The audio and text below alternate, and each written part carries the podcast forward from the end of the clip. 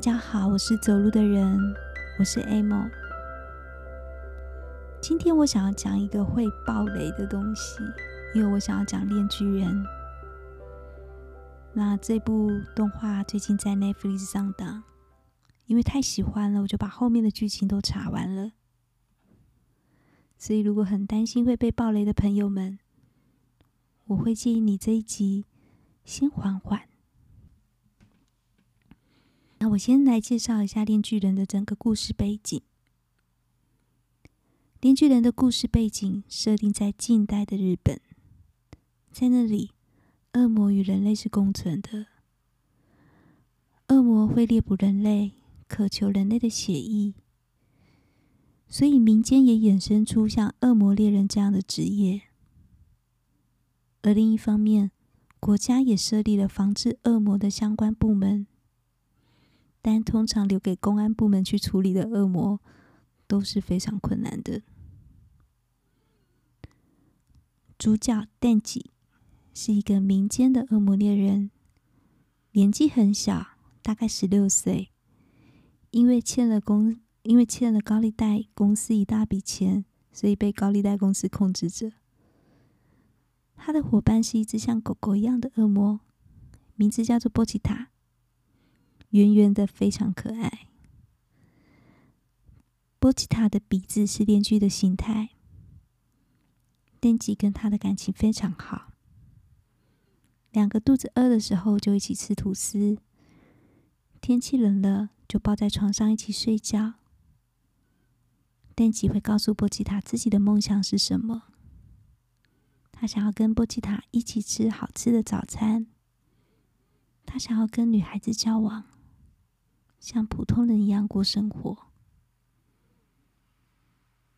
没想到这么简单的梦想还是被破坏了。为了要与僵尸恶魔订立契约，高利贷公司出卖了电吉。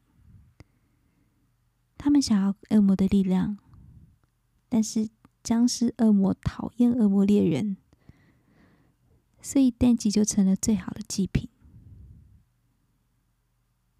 他们都被杀死了，被一起丢到了垃圾箱。就在意识模糊、即将消散的那一刻，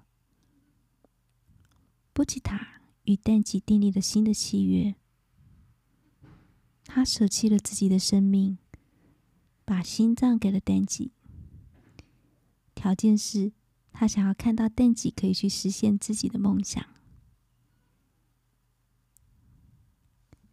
得到的心脏的氮气复活了，合体后的他也变得非常的强悍，他的头部跟他的手臂都长出了链锯，狂乱的状态无能能敌。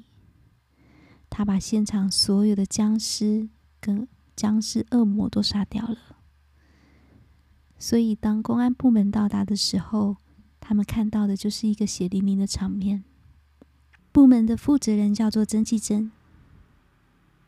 曾纪真小姐慢慢的走进来，她非常美丽，说话的声音也很轻柔。她给了电吉两个选择：你是要以恶魔的身份被我杀掉呢，还是要以人类的身份被我饲养呢？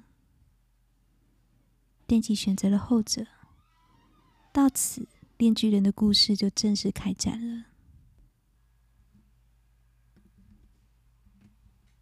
我想先从曾纪珍小姐开始谈。从前面的我的介绍，应该可以感觉到，这真是一个不简单的女性啊！曾纪珍非常擅长操弄人心。电吉曾经在前面几集问他：“你喜欢什么样的男生呢？”他的回答是：“像电吉一样的人。”我觉得对我而言最有趣的部分在于，他在说任何话的时候，我都可以感觉到他的真心，但同时我又可以感觉到每一句话背后都有那么一点不对劲，很像是你只看到了一部分的真相，在他愿意说的部分，他说的都是真的，但是他没有说的那些呢？在戏塔里面，我们曾经提过暗黑天使。暗黑天使并不是暗暗的，他们通常都是闪闪发亮的金色的，讲的话也会非常合我们的心意。你最好了，你最棒了。这间公司没有你该怎么办？这件事情只有你可以做。你就是最强的，都是其他人不理解你，是其他人辜负了你。但是当你可以冷静下来，当你可以平静下来，你会在那些耳语中察觉到有一丝丝的不对劲。好喽，我要开始爆雷喽。甄季珍的真身是支配恶魔，他并没有跟任何的恶魔订立契约，因为他本身就是恶魔。他的能力是，他可以支配任何他觉得比他弱小的事物。当你拥有这样的能力，你当然可以去支配任何人，说出你想听的话。如果你愿意的话，要达成任何人的心愿，要保护任何人，都会非常简单，对吧？所以到这里，你们也会有这样的疑问吗？神与魔的差别是什么？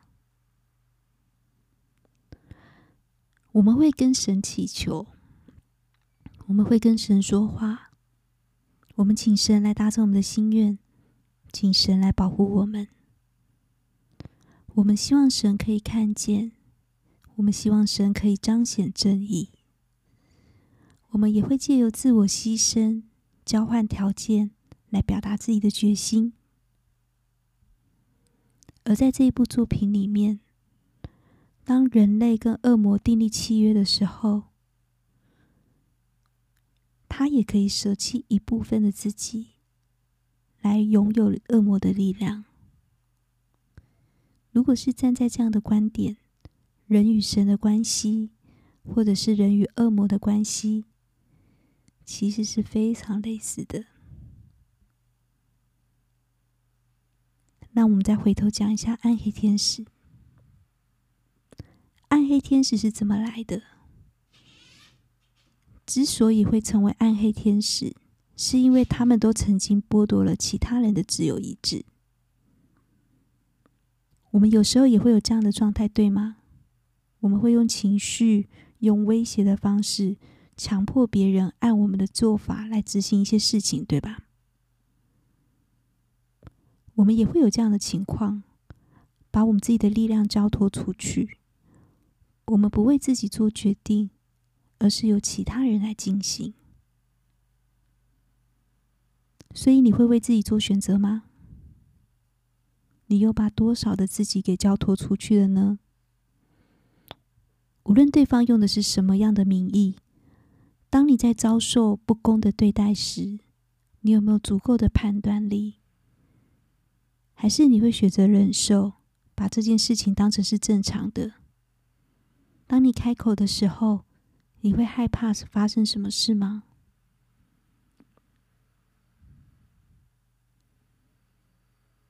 恶魔都是来自于恐惧。甄季珍是支配恶魔，所以它的来源就是我们人类对于支配的恐惧。但是同时，我又可以看到，我们常常把自己的力量交给别人来支配我们的生命。虽然我们害怕，却常常做着同样的事情。